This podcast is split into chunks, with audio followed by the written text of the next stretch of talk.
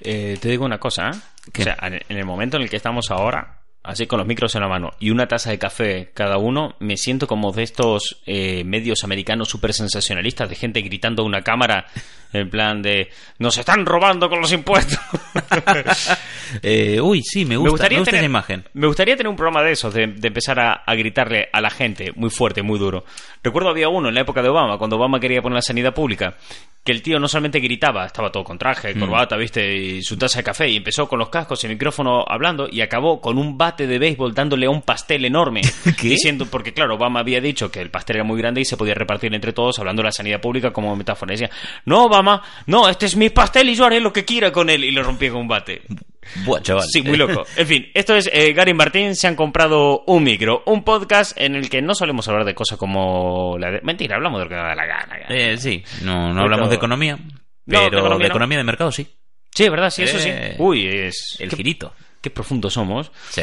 Venimos desde las lejanas eh, tierras de Instagram, donde tenemos una cuenta que es eh, arroba los juguetes de Martín, donde pues hablamos de cultura pop y sobre todo de muñecos así. También tenemos una web, toyhuntercollection.com, un canal de YouTube que seguimos sin poder decir la, La el usuario de. YouTube. Lo llamaremos el yermo.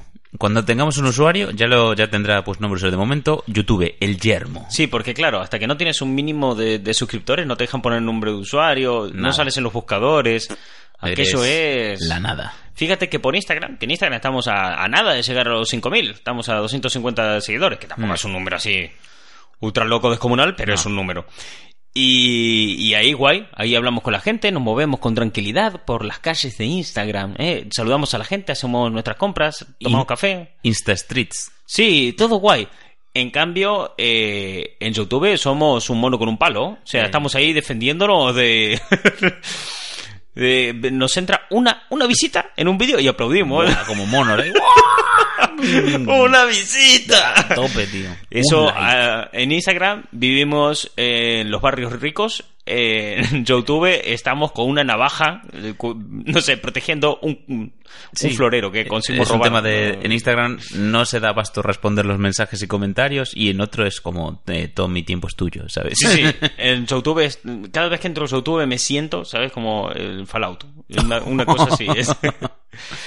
En fin, tenemos que, antes de empezar, tenemos que recoger cable. hoy qué hicimos Un seguidor de una de la cuenta, de una cuenta iba a decir, ¿sabes? Bueno. Venimos todo el rato hablando de esta mierda y digo, de una cuenta. cuenta una cuenta de, de No, Instagram un seguidor de Instagram nos ha dicho que en el programa que hablamos de Spider-Man dijimos que Tom Holland había eh, firmado contrato por eh, nueve películas y que van a ser tres trilogías. yo eso es lo que leí sí Sí, sí, no, yo te di la razón porque había leído lo mismo. Pero resulta que no era así. oh Porque, ¿qué pasa? ¿Dónde se sacó la idea de las trilogías? Hmm. De que cuando se hizo nueve películas, es fácil dividirlo en tu cabeza Sí. en tres. Pues salieron todos los medios y youtubers a lo puto loco decir, van a ser tres trilogías. Pero si te vas a la noticia original, a la fuente, eh, pues no, son solo nueve películas. ah y, Y las cuales ya ha aparecido varias claro Eh, no, no, a partir de ahora. Ah, O sea, vale, de ahora, ahora. le queda una película para acabar su contrato a Tom Holland y a partir de ahí nueve películas más. Pero claro, es como eh, Samuel Jackson en su momento Mm. firmó para el primer contrato eran para siete pelis y no tuvo peli propia en ningún momento. Y lo comparaban con eso. Entonces, claro, no O sea, significa tres trilogías, no significa que va a salir. y cosas Claro. Entonces ahí eh, nos hemos columpiado y mal. O sea, Bueno. mal por haberle hecho caso a eh, youtubers ya que son mm, muy cebados por el hype en Sí. vez de coger y irnos directamente a la fuente. Ahí periodismo mal, fan bien, porque Eh, hemos sido buenos fans. eso sí Y hemos promovido su palabra como eh, Mesías. te iba a decir desde cuándo contrastamos la noticia Martín Ah, yo, yo tiendo a hacerlo, sobre todo para la web. Sí, eh, y no sabes lo tonto que me siento contratando noticias como la que salió otro día de que van a sacar la película de la bola 8. ¿Por qué? El juguete este de la bola 8 que Sí, tú le das una pregunta... y le decías bola 8, bola 8, voy a morir solo y siempre te respondía que sí, porque le estás hablando una bola. Eh, Claro. Ese juguete. Pues van a sacar una peli, un thriller policial. No sé, una movida loca. L- Mierda, lo peor es que me parece una buena idea. Conforme le estoy dando vueltas en la cabeza, me parece que puede ser algo muy, muy guay. Las tres grandes producciones que tiene ahora en camino Mattel Ujú. son Barbie, He-Man y la bola 8. Dios, qué, qué época para estar vivo, joder. Pero... ¿Te acuerdas el capítulo este de Los Simpsons donde la bola 8 estaba poseída? El de... Sí, En- bueno, eh, cuando estaba buscando para contratar la noticia que fuera Sí. cierto o no, tal, cuando escribí el artículo, eh, y me fui a la fuente, pasé por un montón de webs Sí. que no citaban a la fuente, nada por el estilo, y pero sí citaban ese capítulo La Casa del Árbol de los Horrores, este mítico mm, especial de Halloween que siempre hacía. Y había una historia donde la bola 8 eh, predecía el futuro y siempre era jodido. Pues dar una vuelta en vez de predecir un futuro jodido, sino que mm, pues te adelante muertes. No porque las provoque, sino porque eh, eres consciente de ello. Y el terror está ahí provocado en el hecho de mierda, siempre sé cuándo muere gente. Qué bajón. Bueno, vamos a- a- al meollo de la cuestión, el tema de hoy. Que eh, ya lo adelantamos en el programa anterior, lo adelantamos en Instagram también, y es ese temita de que ser friki antes molaba y ahora no. Y tú dirás, qué No es- contradictorio, no es al Sí, revés. ¿No se suponía que es al revés? Pero hay una fuerte tendencia dentro de la comunidad a que no, a que esta sea la realidad. De ser friki antes molaba y ahora no. Y suena muy raro porque es antes me pegaban y ahora no. Entonces, Eso es que has crecido. ¿Qué pasa? ¿Dó- ¿Dónde, dónde se radica esta contradicción, no? Mm. Se radica en. y de donde plantea el debate, que es de lo que va este programa.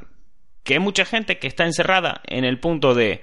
Claro, es que yo cuando era pequeño, eh, a mí, si yo hablaba de cómics, a mí me soscaban, a mí me pegaban, a mí me costó mucho poder ver Evangelion, ¿eh? A mí, yo sí era Entenderlo. adulto, yo sí era adulto y veía Dragon Ball, me insultaban en clase y ahora parece que es super guay, ¿no? Pues vale, pues está bien. Vale, ya, ya entiendo por dónde vas. Este. Ahora, también es como. Yo tengo más derecho a ser friki, no como vosotros, nuevas generaciones, porque yo amorticé mi derecho a base de palizas. Es como. eh, Claro, es como el rollo de a mí me costó mucho ser lo que soy y ahora cualquiera puede serlo. A ver, no te digo que tengan razón porque no la tienen. Eso para empezar. Pero puedo comprender ese sentimiento de, buf, es que sufrimos mucho a costa de lo que nos gustaba, gracias a esas, mm, por así llamarlo, generaciones precursoras, ¿no? De, de estos tipos de ocios y demás, que normalizaron mucho, que hicieron que ahora mismo, pues Netflix esté apostando a tope por contenido de anime. Por ejemplo, porque han hecho sus análisis de tendencias, estudios de mercado que dicen, mira, eh, comprar licencias de anime es muy barato. Correcto. ¿Qué le gusta a la gente? Pues el anime. Si el anime se hizo popular es porque era muy barato.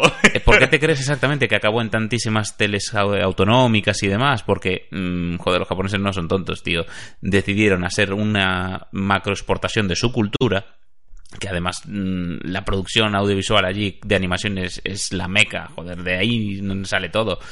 Y decidieron, bien, pues tenemos un sobre overbooking de producto y no tenemos demanda, vamos a lanzarla pues fuera y a ver qué se, pe- qué se queda pegado a la pared. A ver ¿sabes? qué pacha. Exactamente. Y mira, que lanzamos 10.000 series. Bueno, gustaron 7. A tomar por saco. Eran 7 que no íbamos a, a vender. Pero, joder, eh, cosas como Dragon Ball le cambiaron la vida a muchísima gente. No solamente a muchísima gente, que marcó un antes y un después en la historia de, Sí, de las historias de de, la héroes. cultura pop occidental. Mm.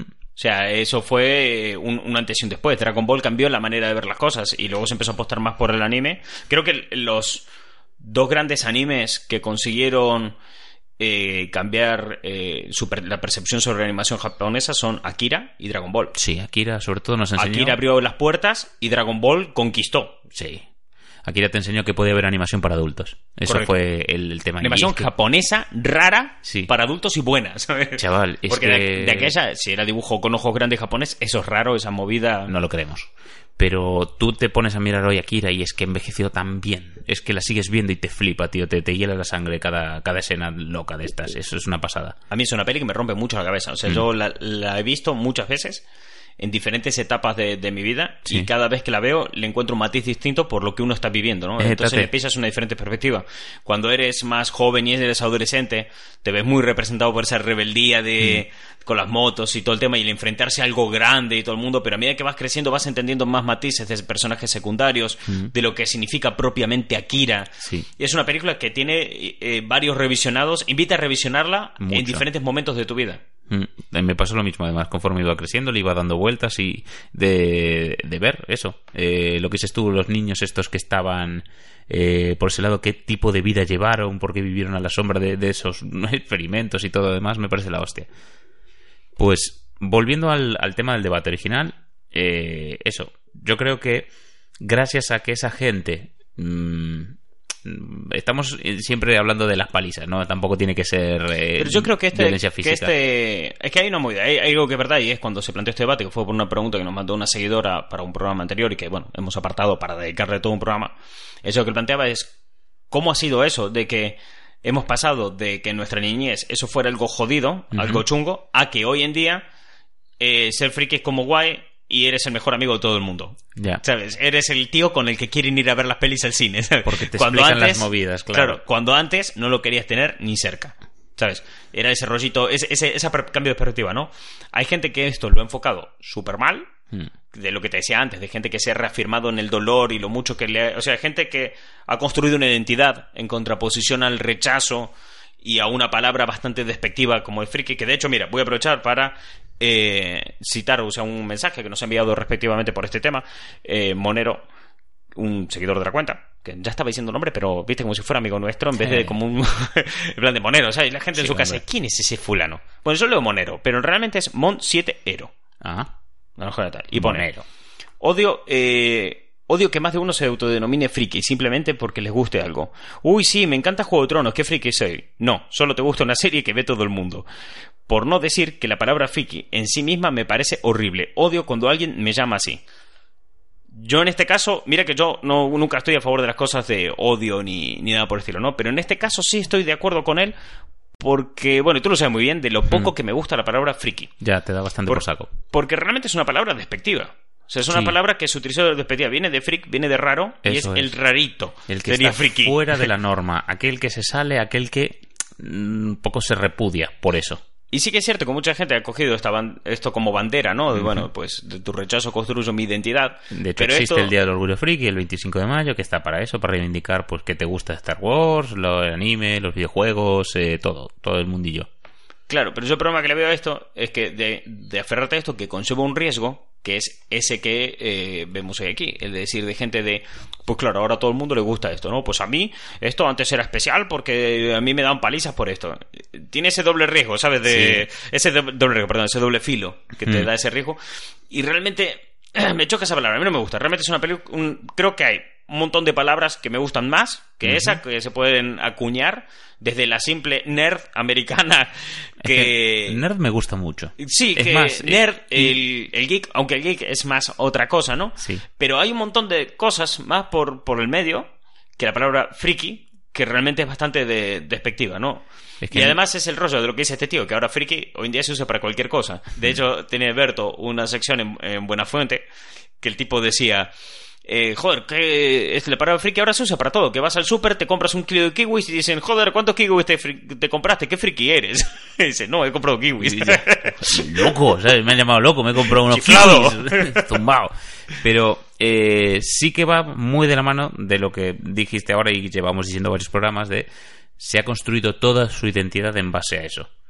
Cuando ves que es algo a lo que la gente accede, entre comillas, fácilmente, que no ha tenido que llevar ese proceso, llamémosle de aprendizaje, por el que pasaste tú, eh, que ahora además para ver series, sobre todo la gente más veteran people, la gente que lleva muchos años viendo estas cosas, que tenía que comprar su VHS, tenía que investigar en revistas, no era que gracias a internet, coño, ahora todo el mundo puede ser un experto en, Sí. eh, en cosas, tienes, sin tirar más lejos, la historia de todo lo que se ha producido visualmente más o menos en Wikipedia. Ya si quieres saber todo el origen audiovisual, incluso luego tienes las eh, mm, Wikipedias específicas de cada serie para saber las relaciones entre personajes, apariciones en capítulos. Realmente puede ser un, un, eh, bucear entre cantidad de información innecesaria. O sea, Hace no mucho he descubierto que existe una wiki increíblemente completa y detallada de House. ¿qué dices? De, sí, sí, de, de, de Doctor House hay una wiki increíblemente completa y detallada del tema. O sea, hay un fulano en su casa que dice, oh, no, no, en este episodio ha aparecido un personaje secundario que ha hablado, ha dicho una frase, es un enfermero, hay que hacer una página. Por Que supuesto. hace toda una página con la ficha del actor que lo interpretó, cuántas veces ha aparecido, si luego salió de vuelta, minutos en pantalla, dónde tal. Y digo, ay, joder. El listado de enfermedades y cuántas veces ha aparecido en la serie. Estás chiflado, ¿sabes? cuántos cen- centímetros cúbicos de hemoglobina se han. Claro. O sea, todo, todo, todo. Eh, bueno, volviendo al, al debate, que tenemos mucho a tender a tirarnos por ahí.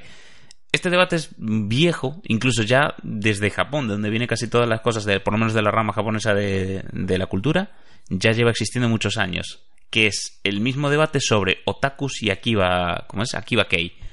que es precisamente eso. Duda de ignorante, ¿qué es una Kiba Kei? A eso iba, a Ah, contar, porque es- eh, nos llegó lo de Otaku. Otaku más o menos es algo que quien sepa un poquito sabe qué es, que es el... Y además, esa es otra, que, que nos llegó Otaku. Y, y los otakus creo que son los que más sufren este punto de rebeldía Sí. y tal. Porque fíjate que el otaku, eh, para todo el mundo es, ah, es que soy otaku, ah, hueles mal, no te duchas.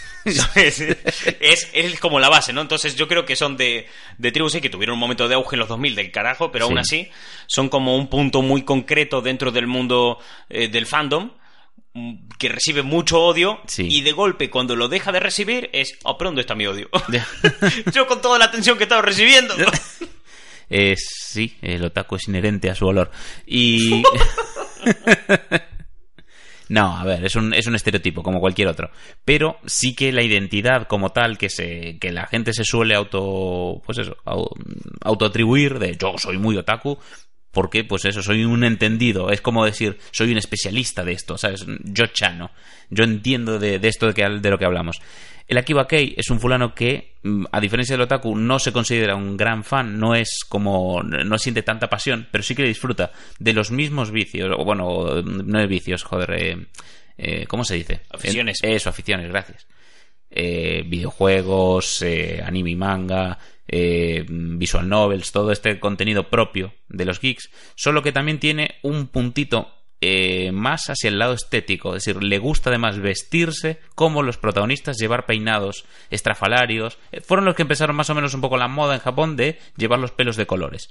Y supongo que también irá. Supongo, te, o sea, te- Ujú. te preguntas Sí, sí. y supongo que eso también se extenderá a otros tipos de, de consumo culturales, en plan de, bueno, solamente voy a escuchar bandas sonoras de anime.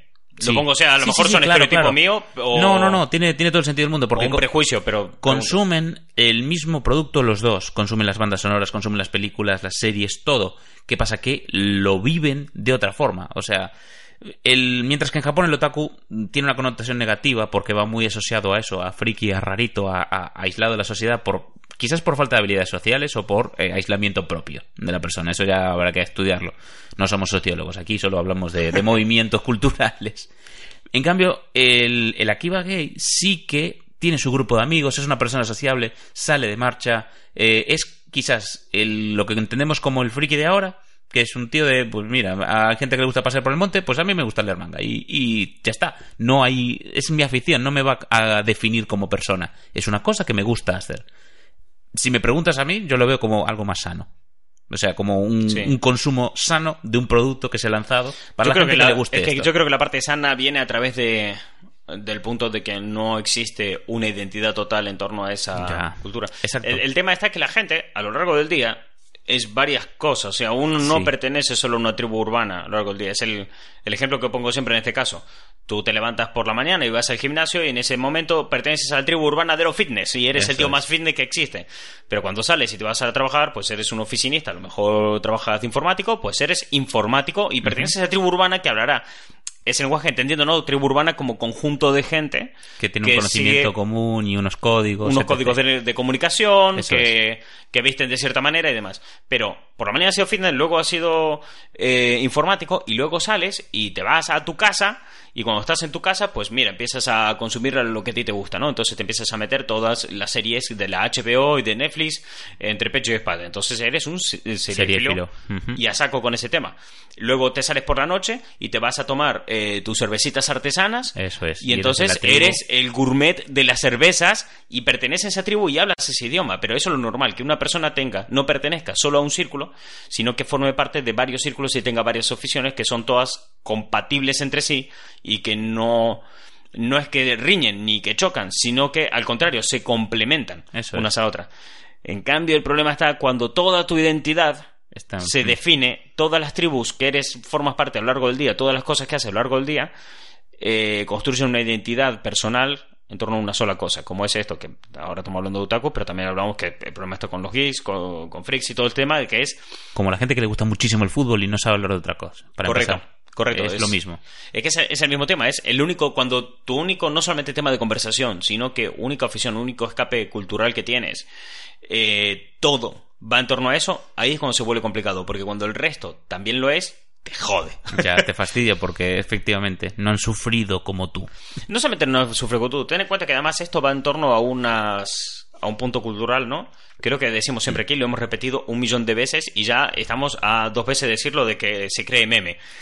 Pero esto es religión, Ya. ¿vale? Es un dogma. Es que, mira, yendo directamente a la propia definición de la palabra religión, es conjunto de creencias, de normas de comportamiento, de ceremonias, de sacrificio de sus propios, eh, propias de un determinado grupo humano. ¿Vale? Es que cuando dijiste sacrificio pensé que decir sacrificio de cabras. O de cabras. sacrificio de... No, no, o sea, claro, es que leí como la mierda, también te digo. O sea, eh, leí, pero ho- horrible. Hola, qué golpe acabas de Me dar cargué al el micro. Eh, eso, entonces, el propio significado de la, de la palabra religión es eso, conjunto de creencias, normas de comportamiento y de ceremonias en torno a esas normas y demás. ¿Qué pasa? Que el fundamento propio de una religión son principios dogmáticos que definen tu vida y te dan una explicación a las normas y moral que haces seguir en tu vida en una cuestión de fe. Crees en algo. Tú puedes ver, te puedes decir, vale, pero ¿qué fe hay en el anime? El anime no es algo en que tú tengas que decir, Uy, ay, ay. eh. Claro, pero es que tú dices, con fe, lo fácil es compararlo con Dios. Y dices, vale, pero es que yo puedo creer en Dios o no creer porque no sé si existe, entonces es una cuestión de fe. Pero si nos vamos a, por ejemplo, eh, Gurren Lagann, como anime, Dios. donde el mensaje prin- principal es nuestro taladro perforará el cielo, ¿de acuerdo? Como ejemplo de el poder que tiene una persona por hacer lo que quiera, cuando quiere, como quiere, o sea, de salir adelante. Vale, pero tú te lo crees porque te lo ha dicho el anime que tú tienes ese poder, que tú puedes conseguirlo todo en la vida. Porque hay mucha gente que por mucho que se lo digas, no va a poder conseguir todo en su vida y tendrá que escoger y querrá hacer un montón de cosas. Hay gente que a lo mejor quiere ser el mejor cineasta del mundo y a la vez el mejor jugador de fútbol. Pues chaval, eh, probablemente no sea ninguno.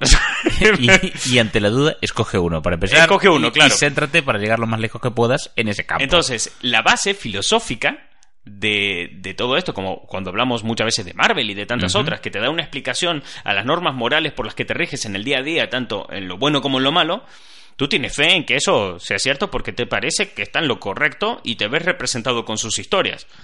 Pero ya, o sea, no. O sea, el tío que está detrás, el guionista de estas cosas, no es un, un tipo que tenga una verdad absoluta sobre nada. Entonces, ahí es donde radica la principal fe de decir, bueno, pues yo creo que esto es así, ¿no? Sí. Entonces, si a eso le sumamos a todo el punto de ceremonias, eh, conjunto de gente y demás propio de la definición de la palabra religión, pues a lo mejor sí que tiene Sí. cierto punto dogmático toda esta movida. Se También te aplica, digo, ¿eh? si seguimos hablando de dogmas aquí, que básicamente eh, tal, eh, los memes caen eh, mañana, ¿sabes?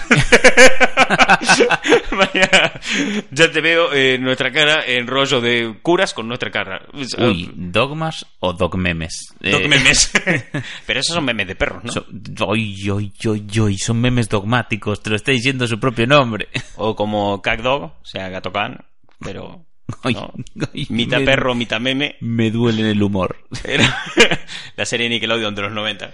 Ay, me gustaba mucho Cat Dog. Sí, pero ahora... Pero no, no he decidido seguir un dogma sobre ella. Pues eso, eh, entonces claro, si tú dices, va, es que los otakus se definen Hmm. en torno en torno a esto, y los otakus como tantos otros, fan de Marvel es más de lo mismo. eh, y después, lo que decías antes, el tema del fútbol, Hmm. ¿sabes? Que también, el que solamente habla de fútbol, pues un poquito también, porque al fin y al cabo tiene una bandera bajo la que se siente representado, Eso un es. escudo, eh, el club representa ciertos ideales, a lo mejor de barrio, o de una forma de hacer las cosas. Incluso muchos que de se definen como estilo de juego. Sí, muchos también incluso se, ya están con una cierta ideología política vinculados. Además que siempre vas a obtener la validación a partir de ganar un partido. En el momento de que mi equipo le gana el tuyo, yo gané. Claro, y, da igual lo que me vengas a Por- decir, mis argumentos tienen más peso eh, por tres goles. Porque estás dentro de un grupo que se ve representado por unos Ya. ideales y una forma, en vez de por varios. Quiero decir que sería lo Sí. lógico que hablamos antes. Entonces, ¿qué pasa? Que antes, volviendo al debate inicial, si tú ibas a ser eh, un tío friki, eh, te definías como tal. Porque además, joder, mierda, esa, esa faceta de tu vida que era jodida porque te pegaban, te hostiaban y tú como veníamos del estigma de un hombre adulto no puede mirar dibujos animados y si tú ya vas entrando en la adolescencia Mm. y sigues mirando dibujos animados te castigan, ¿vale? Yo Sí. recuerdo de pequeño tener, o sea, experiencia personal mía, de, eh, por estar hablando en el recreo, la gente meterse conmigo de una manera muy jodida, de pasarlo mal, de recibir unos bofetones que lo flipas, porque eh, estaba hablando con otra peña de Dragon Ball. La misma gente que se tiraba mucho rato hablando de motores de coches.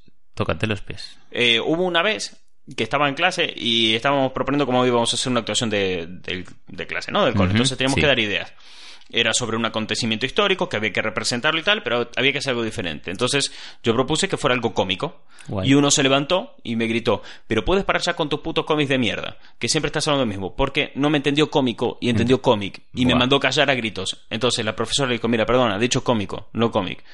Y el resto de la clase lo defendió al otro chico diciendo, ah, va, claro, que como el otro tío está hablando de esto todo el rato, y sigo diciendo, esa misma gente solamente habla de fútbol y motores de coches. Buah. Eso es lo que había, pero la mayoría de la gente ha construido ante ese tipo de situaciones una identidad. Hmm. Se ha cerrado en torno a eso porque se ha reafirmado en, en un producto que consumía que le gustaba mucho, que está bien, o sea, no había ningún problema por consumir no, eso, no. pero se ha dado un efecto rebote que ante el rechazo me refugio en lo que a mí me da felicidad, es lo que eh, dije aquí la otra vez. Nuestro cerebro no está programado para ser felices, sino para mantenernos seguros y a salvo, y muchas veces te sientes seguro y a salvo cuando estás en un punto en el que dices, bueno, aquí me siento seguro, aquí no, nadie me ataca, aquí estoy bien, entiendo lo que ocurre y me hace sentir bien. Pues en este caso, pues el material que consumes y te cierras en eso. Siempre hablando de la gente que ha sido esto a través del maltrato, que es lo que inició este debate, ¿no? Ya. Porque hay otra gente que se ha iniciado en esto y nunca ha tenido ningún problema, ha tenido una infancia hermosa, todo el mundo lo ha aceptado y solamente se flipó, ¿vale? ¿Qué pasa? Que ambas, ambas, tanto el que lo ha pasado bien como el que lo ha pasado mal, tiene un punto en común, que es el nexo, que, que hablamos Uh, antes, creo que hablamos antes de la base de esto son historias que te dan valores morales Claro. y te hacen sentir bien y te sientes representado. Entonces, claro, eh, ambos tienen ese punto para autodefinirse en contraposición a eso. Pero sí que había un rechazo generalizado a todo este tema, ¿no? ¿Qué pasa? Que cuando pasan los años y empiezan a triunfar esto y las cosas empiezan a cuajar y llegan los 2000 y todo el mundo consume anime porque eh, se vuelve muy barato y entonces Sí. se produce en masa, porque la gente que se crió con Dragon Ball o con Akira ya tienen pasta y pueden comprar esto más a gusto. Cuando llega Internet y cualquiera puede consumir cualquier cosa a cualquier hora, Es que demandan más, es eso. a la vez el cine de superhéroes empieza a estar en auge. Entonces, claro, cuando todo esto empieza a salir adelante, es mucho más accesible, mucho más democratizado y todo el mundo puede acceder a eso y todo el mundo le puede encontrar su gusto por un lado o por otro. Lo cual, ¿qué pasa? Que esto hace que llegue a las otras personas que no han construido una identidad en torno a esto, sino estas otras personas que han tenido, forman parte de diferentes tribus urbanas a lo largo del día. Sí. Entonces, claro, una de esas tribus urbanas a las que van a formar parte a lo largo del día es la de los frikis. ¿Por qué? Porque van a sentarse y van a consumirse entre pecho y espalda, no sé, 20 películas de Vengadores porque mañana se estrena nueva en cine. ¿sabes?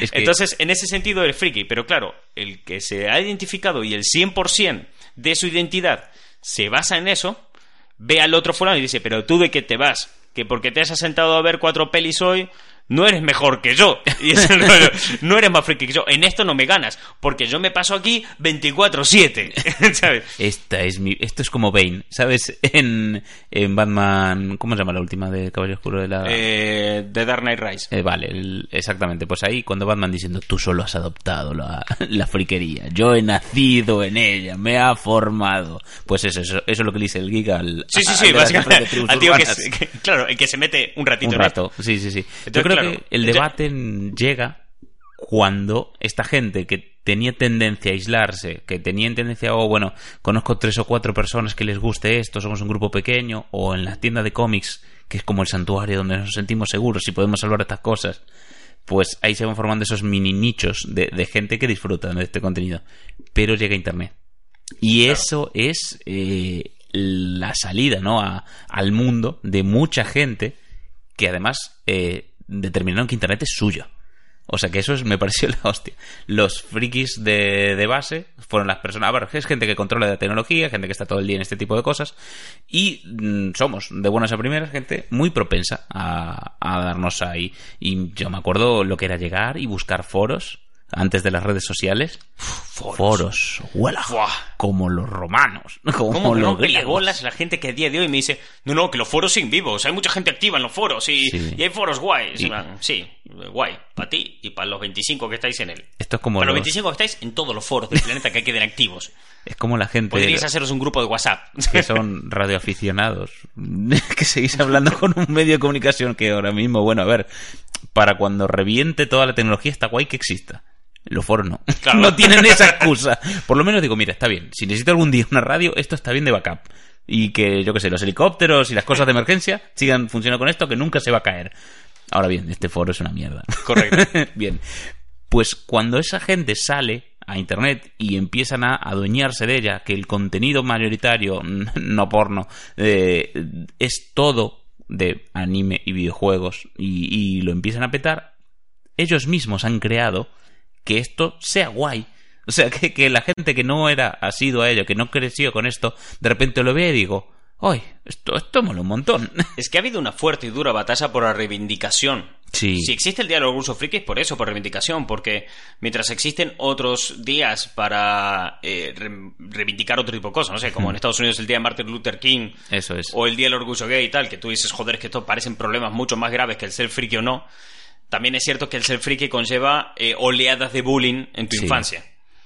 Entonces puedes entender que existe ese día de reivindicación y de fiesta en torno a ese punto, porque realmente lo buscabas. Y además, Sí. lo que bien dijiste, Internet, que ahí todo el mundo como que tiene voz y voto. Eso ahí es. todo el mundo puede hablar. Y todo el mundo... eh, es como Internet, es darle un megáfono a cada persona que pasa por la calle. Buf. Es ese punto. Entonces, claro, si pudieron hacerlo y pudieron transmitir la palabra y hacer que llegue, pero claro, cuando llegó, pues eh, ya no eran tan guays porque todo el mundo estaba en igualdad de condiciones. Y el resto tenía más cosas en su vida y los que se pusieron a reivindicar muchas cosas, no tanto. Que conste que también es cierto que toda esta gente es una minoría, no es lo principal. Ah, ¿no? Una minoría increíblemente ruidosa, Eso sí.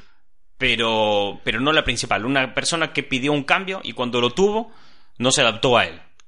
Es que, a modo de anécdota, yo conocí un chico que ya, bueno, ya de chico poco le queda, es un señor, que empezó a ir eh, a los primeros salones del cómic de Barcelona disfrazado. Y me, me recordó una vez que eran siete personas de cosplay. Salón del cómic de Barcelona. O sea que Sí, es un es- evento multitudinario que lleva Más- chorrocientos años, ya no sé cuánto De los lleva. más importantes de Europa, el más importante de España, en relativo a este tema, ¿no? Pues eran siete tíos que quedaban para ir disfrazados porque les molaban los superhéroes. Y luego, hace como veintipico de años, cuando empezó el del manga, también ya eran grupos más grandes. Pero año a año se iban quedando y es como eh, cada vez eran más. Y como esto fue el auge, era, era pionero de, de este rollo, ¿sabes? sí. De, de- el fulano además se metió en asociación Amigos de Japón, estuvo haciendo muchas actividades, fue... O sea, mira el, el nivel de, de especificación que tenía, que se metió a torneos de shogi, que es el ajedrez japonés, y estuvo organizando torneos por toda Europa. Joder. O sea, y me contaba cómo fue los comienzos, cómo... El shogi es esto que es como la- el ajedrez japonés, ¿no? Sí, sí, sí, es eso. Es Sí. un, un ajedrez que además las fichas se cogen con dos dedos. Y no, no en plan de como si fuera un quesito que coges con el pulgar No, y el índice, como ¿no? Si Con- fuera- como si fueras el tío más guay de todo su guion. Exacto, es que es con el índice y con el dedo mayor. Y dices, Dios, ¿cómo, cómo lo haces? Y bueno, y mo- montaban siempre lo mítico, ¿no? Iniciación para que la gente aprenda cómo se juega. Y luego torneos. Y a partir de ahí empezó a ir por actividades y tal. Nos contó cómo fue desde los mm, tardíos años 70, comienzos de los 80, cómo fue la transición a que hoy en día pues hay peña, eh, bueno, esto me lo contó comienzos de los 2000. Y gracias a eso hoy hay un montón de chavales con chándal naranja de Naruto, ¿sabes? y Pero ves, por ejemplo, esa, lo he escuchado varias veces eso de, joder, que cuando empecé yo a hacer cosplay era todo muy guay, muy tal, y ahora van todos así. Y es, hostia, has abierto puertas para que un chaval se atreva a hacer esto. a eso iba. Y te, y te molesta. Ya. Porque no era lo que tú hacías. Y es, joder, vienes de la mierda. Intentaste que esto no fuera la mierda y ahora es que no lo es. Pero claro, es, es que el que no lo sea atenta Ya. contra, contra lo que es él mismo, ¿no? Sí, es es decir, que además- es que ya no son... Hay tanto por lo que darte las gracias, pero es que como eres un capullo no te las doy, Claro. ¿sabes? Es que esas movidas. P.Jesus Ujú. nos comenta: El estereotipo de friki ha cambiado. Ser friki ya no conlleva eh, granos, gafas, gordura y evadirse de la sociedad. Me gustan mucho las cosas que me gustan. Esa es mi definición para friki. Es guay, Y- ¿eh? Me gusta esa definición. Y yo creo que ese es el tema. Es a mí me gusta mucho lo que me gusta y punto, se acabó. Sí. No, no hay más. No he vuelto de hoja con eso. Pero hay mucha peña que se ha encontrado ese punto y es un punto jodido. O sea, tampoco. A lo mejor todo lo que hemos comentado aquí en el podcast suena un poco. Se puede interpretar de una manera un poco despectiva, ¿no? Como que estamos hablando mal en contra de esta gente porque cuando se definen las cosas de una manera eh, como lo estamos haciendo tú y yo ahora, al que estás definiendo no le suele gustar. Ya. y, y me adelanto a eso. Nosotros lo que estamos intentando hacer ahora es poner datos y reflexiones en blanco sobre negro, o sea, Sí. sin ningún tipo de carga moral.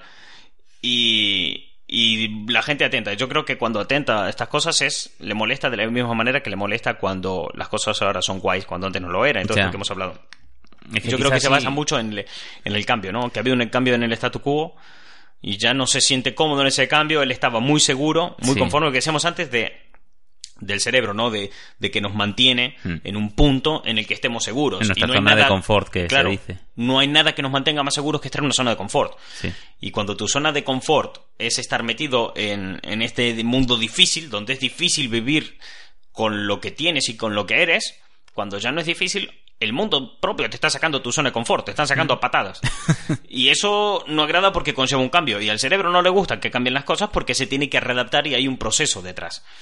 Entonces, claro, cuando uno se pone a definir estas cosas y los puede escuchar, como veo una mínima cosa que le provoque un cambio o una reflexión o tal, o va a tirar automáticamente a negarlo, a cerrarse en lo que ya había, Sí.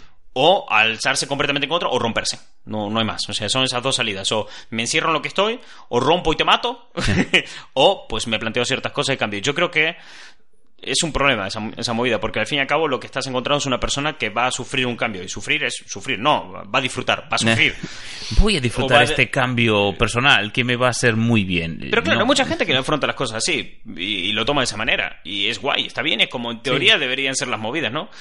Pero es, es que es complicado, esta gente no creo que lo tome así. Y yo estoy seguro que más de uno va a escuchar esto y va a decir, pues no. No, exacto. Pues no. de- y ponerse a la defensiva. Yo estaba tirando por ese lado ahora lo que estaba pensando conforme empezaste a hablar, que mm, sí, no queremos eh, eh, poner a parir a nadie, ni mucho menos. Sí que estamos hablando eh, en relación a muchos comentarios tajantes, cosas que se pueden percibir en cualquier red.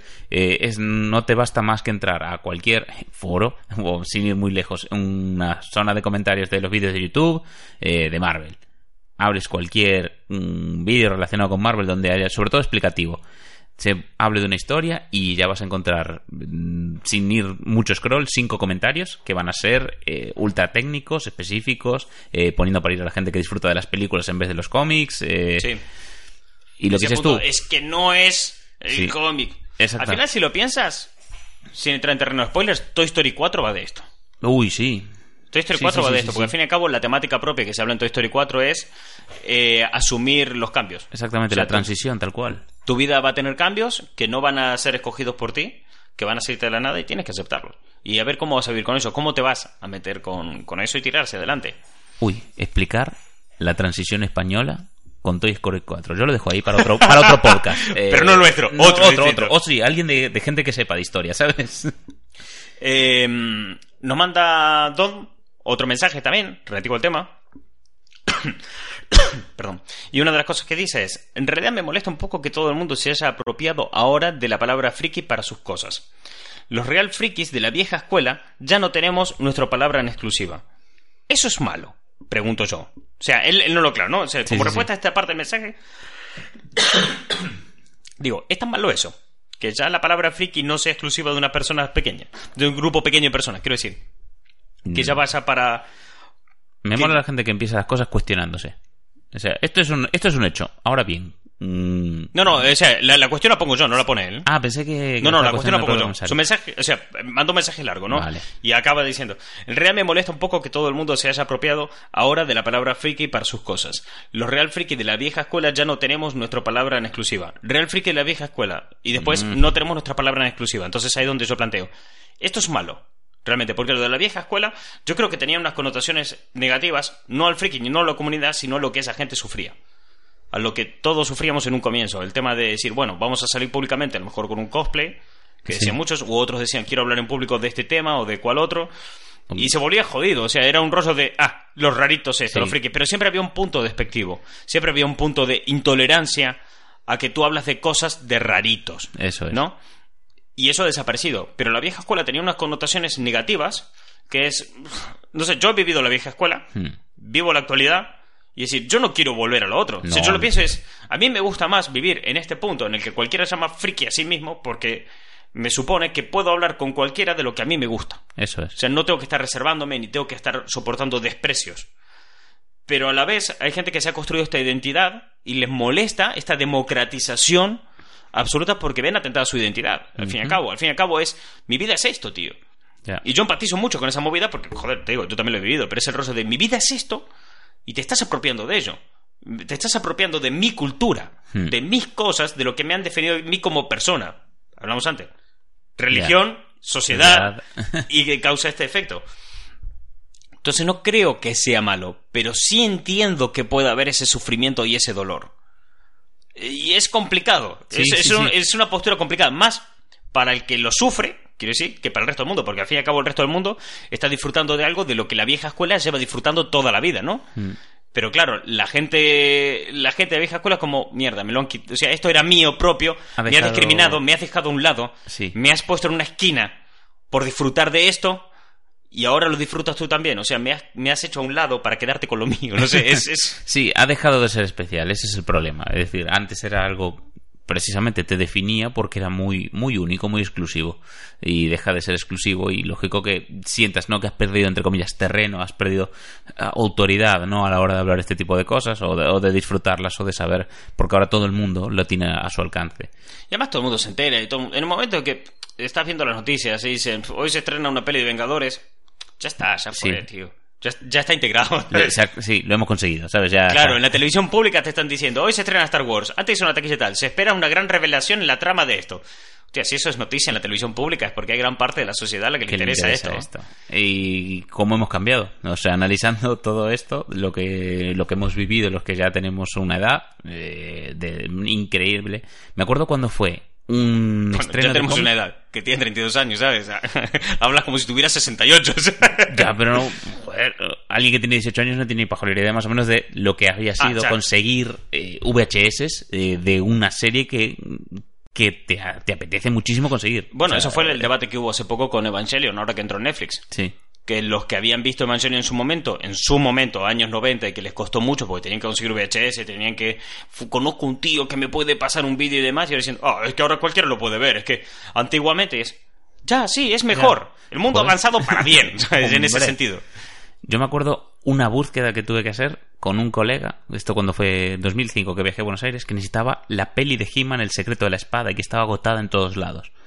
Y nos tiramos, pero mm, dos días paseando por el centro, revisando sitios y, rastros sobre todo, buscando la puñetera peli y apareció y fue como, wow, tío, es, yo entiendo esa sensación de mm, encontrar un tesoro, joder, hablamos además de muñecos todo el día, es, mm, es muy gratificante, pero eh, tú piensas que ahora mismo muchísima gente podría, eh, bueno, puede disfrutar mismamente de He-Man, la serie original, a golpe de clic, porque está, hasta está en YouTube. Si me Está en. YouTube entera. Exacto, es que, Dios, lo que habría pagado en su día por quiero verme esto ahora entero, no, mm, imagínate el no poder verlo, el, Dios, me apetece mucho ver esta película y no puedo verlo, no lo encuentro en ningún lado porque solo existe en formato físico. Yo creo, así como reflexión que hago ahora también, yo creo que también se basa en eso, en decir el, el, el que lo vean como algo injusto, ¿no?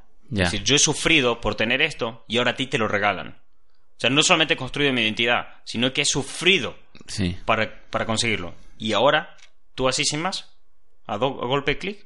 O sea, es... Es un, sí, es un resentimiento porque Internet no estaba cuando, era, cuando yo era joven. Y tampoco creo que vaya porque Internet no estaba, sino porque Internet sí está ahora, ¿sabes? Yo creo que pasa más por ese lado. Es decir, no me parece justo que tú no lo vas a saber valorar como yo, ¿no? Ese punto. Porque cuando tú haces una, por ejemplo, que esto es lo que se suele llamar una cacería, ¿no? Sí. Salir a buscar algo concreto y encontrarlo, ¿no? Eh, cuando haces esa cacería y persigues tu santo grial eh, y lo obtienes, eso tiene un sabor de boca, tiene una valoración, le aumenta el valor. Ya solo la experiencia, porque al fin y al cabo todo lo que nos aporta valor en, en torno a estas cosas suele ser por la historia que hay detrás. Y cuando esa historia es parte de la tuya, por lo que te ha costado conseguirlo, hostia, pues eso tiene ya ahí toda una carga alrededor que lo flipas. Y entonces ahora lo ves es, "Pff, pero que a ti te lo han regalado. Es que tú no lo vas a valorar como yo, porque yo he sufrido esto y te vas tan guay, ¿sabes? Yo creo que pasa un poco por, por ese lado. Igual, aún así, quiero decir que, que, que no van un, un punto de crítica ni, ni mucho menos eh, todo esto. Y sigo diciendo, esta gente creo que es, por suerte, la que menos. O sea, no es una gran mayoría. Es que me, me da la Y también no es una sensación- gran mayoría porque se ha democratizado y ha entrado Sí. un montón de gente nueva que es la que detestan la gente de la vieja escuela. Es que me da que es un, un debate un poquito inherente a los cambios sociales que están sucediendo. No, no solo con respectivo, eh, con respectivo a, pues eso, a la forma en la que consumimos ahora mismo series, pelis, videojuegos y demás. Eh, me recuerda a- al debate que hay. Debate. eh, a la reflexión que hace la gente que ahora tiene en torno a cincuenta y pico de años, viendo con las libertades con las que vivimos ahora, gente que vivió la posguerra, gente que ahora diciendo, es que en mi época a mí, pues por decir esto a lo mejor me pueden haber fusilado, cosas así, y ver a la gente que vive eh, pues en democracia y con tranquilidad y se preocupa pues eso de cosas que ya mm, están más asociadas al bienestar y a la igualdad. Hace poco veía, creo que te lo había comentado esto, veía un vídeo de un fulano que había hecho un estudio sobre las quejas sobre los millennials hmm. y cómo viven y tal, de lo que hace la generación X o sobre eso, ¿no? sí.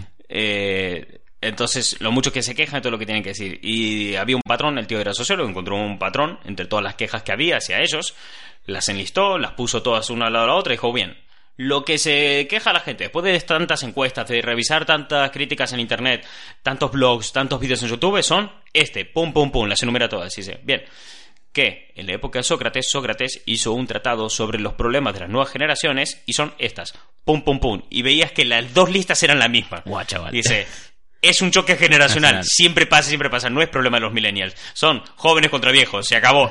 La guerra eterna. No es mal. No, realmente a lo mejor no es que eh, tal. Y después, claro, lo ves a los millennials quejándose de generación Z, de los que han nacido después del año 2000 y ves que se repiten otra vez. que, es la misma mierda. A ver, te fastidia porque la generación Z eh, tiene forma Lola y ataque Z. Entonces nosotros como millennials nos vemos afectados. Me ha gustado mucho esa referencia a Pokémon. Me, ha gustado mucho. Eh. Diciendo, oh, ¿por qué yo, Charizard, no tengo ataque Z? bueno, hay que tener en cuenta también que si estamos hablando de un nuevo movimiento cultural pop que se asocia a eh, principios dogmáticos y religiosos, ¿no? Que lo absorbe todo. Porque hoy no puedes caminar tres calles seguidas y no ver algo mm, de cultura pop como Vengadores o Dragon Ball o algo por estilo, porque o te cruzas un niño por la calle con una mochila, o está, cosa que ha pasado siempre, también te digo. o sea, cosa que todos los, desde los años 80 hasta la actualidad, todo el mundo ha tenido merchant y ha visto merchant en todas partes. Lo que decimos, en, la plaza de enfrente están jugando Beyblade ahora mismo. Claro, pero si juntamos eso, con todo el tema que hemos hablado todo este podcast, y además con el auge de Internet, Hmm. Sí que es cierto que el choque generacional, eh, por primera vez, se junta con que todo el mundo tiene un megáfono, como decimos, decíamos antes, ¿no? Entonces, claro, se vuelve más jodido este choque que otros, porque es el tema de. Es que la, vieja escuela, hmm. quejándose de la nueva, que ambos consumen lo mismo en una época de Internet, donde cualquiera puede subir eh, su teoría a Internet de las películas que ha visto, de las series que está consumiendo sin ningún tipo de criterio. Había, por ejemplo, una que se hizo viral, muy famosa, de una chica que decía, ¿os habéis fijado que en todas las pelis de Marvel sale el mismo señor de gafas y de bigote así suelto? ¿Ese será un villano al final o algo por el estilo? ¿Cuál es vuestra opinión? Claro, eso es una persona que solamente ha consumido las pelis de Marvel y no sabe quién es Stan Lee. Está claro. Porque no la conocía, porque nunca le importó una puta mierda nada de eso. Tú suponte una persona que ahora toda su vida se haya definido en torno a lo dicho antes, se quiere el fútbol. ¿Qué carajo vas a saber de eso? O sea, hay gente que no sabe realmente quién es Stan Lee y que se la suda un montón. Y si ahora pasa eso, imagínate hace 10 años cuando empezó la pelis de Marvel como las conocemos hoy en día. Entonces, claro, cuando ve esas movidas y saca su propia teoría o patrón, dice eso, y claro, y todo el mundo se ríe de ella. Dice, joder, pero es que es lógico que no sepa quién es. O sea, tiene sentido que no sepa quién es. Una persona eh, que, que no tenga mucha curiosidad, demasiados problemas en su día a día a la hora, por ejemplo, de pagar el alquiler. Y entonces, ¿qué mierda se va a poner a mirar quién es Stan Lee, quién no? Cuando coge y ve que en todas las películas sale el mismo, es lógico que haga una asociación de ideas y diga, hostia, ¿quién es? Pero a esa, ¿Quién tía, es este señor? esa tía se le convirtió en meme y se le dio con un palo. Ya. Es que date cuenta que Stan Lee era un referente de empresario en los 70. O sea, el conocimiento histórico, entre comillas, claro, que te hace falta para esta gente que nació a lo mejor en el año 2000, eh, es remontarse, pues eso, 40 años en el pasado. O sea, Molrats, para eso, o sea, la gente mm, recuerda ahora Molrats y lo digo por el cameo que tiene Stan Lee allí y dice, o sea, es que es una película que tiene veintipico de años. Si nos ponemos a mirarlo, 20, creo y de la primera de Kevin Smith. Además, entonces, eh, de hecho, se podría decir, es el primer cameo. que el actor no que va sé que salen muchas cosas con el ego de Stan Lee se va haciendo cameo desde el minuto cero desde que descubrió que existía una cámara ya. el tío. O sea eh, vi hace poco un vídeo recopilatorio de cameo de Stan Lee. Había cameo de los años 60 el tipo. O sea eh, es muy antiguo es muy de antes. El tío se ha molestado mucho en salir cada vez que podía delante de las cámaras. Él sí que supo construir una buena marca personal. Pues ya te digo de las mejores. Y por ahora pero ya no por aquí. El programa ya. Sí, yo creo que el debate Yo, de hecho, sigue no- igual de abierto, pero No, yo quiero que el debate una- eh, se traslade. Como ha pasado otras veces.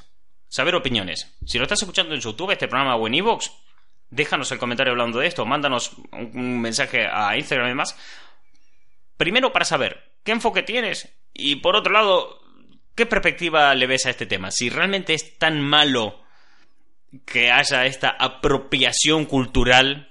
¿no? Como de, de la tribu urbana friki, si es tan jodido y demás, ¿qué connotaciones le ve? O sea, realmente una opinión profunda y elaborada de este tema, me gustaría verla. Me da igual, o sea, no es por el tema de, ah, déjame un comentario, no, como si me paras por la calle y me lo comentas. O sea, yo quiero saber de esto. Cuéntame. Porque realmente me parece un tema que es la hostia de interesante. Es un cambio social, claro. Porque que es un cambio social menospreciado por tratarse del tema que se trata. Porque la gente menosprecia la cultura pop. Porque la cultura pop, pues no es importante. Es lo que puedes dejar a un lado. Hay problemas más importantes del día a día. Es Mientras la la- gente, no, que conste, no lo estoy poniendo al lado, a la misma altura de temas raciales o, No, claro. o de identidad de género, sino que estoy diciendo que para mucha gente esto es muy importante y estamos hablando de productos que definen las vidas de muchas personas. Entonces es un tema increíblemente delicado. Y lo he dicho, aquí nuestra idea es no haber debatido entre nosotros, sino haber dejado un inicio de debate entre vosotros y que debatáis entre vuestros colegas y, y evaluéis si realmente es tan jodido este cambio que ha habido o realmente es tan positivo como dicen muchos otros, porque lo hemos empezado desde el punto de vista de Del esta que gente que nosotros, claro, del que se resiste y que nosotros creemos que es minoritario pero ruidoso, ¿no? Entonces, Mm. si no queréis comentar, pues bienvenido sea, estáis invitados a participar de esta manera. Y ya, y ahora, y ahora, claro, ahora hay que grabar otro más, el siguiente programa. ¿Sabes sabe de qué va el siguiente programa, no? Eh, me lo dijiste, pero recuérdamelo. Movidas, movidas raras. Uh. Stranger Things. Uy. Que en castellano es movidas raras. Cosicas extrañas. ¿eh? ¿Este qué programa fue? El 15, ¿no? El 15. Fua. 15, ¿eh? como la mitad de 30 es eso. Buah, chaval. Eh, como en la mitad de 30. no sé dónde escuché ese chiste. Como una docena de huevos más otros tres que te compraste porque te hacían falta para un bizcocho. Como, Un bizcocho de 15 huevos. ¿Qué mierda iba a montar el tío? como medio mes. Como medio mes, fíjate. Como para cobrar la quincena. Hoy. Como ¿Eh? la quincena de vacaciones que la gente se suele pillar. ¿eh? Sí, sí, exactamente. Dos semanas. Y un día. Ya, ya, dejémoslo aquí. Y el próximo hablamos de Stranger, es- Stranger Things. Eh, artículos no muy habituales.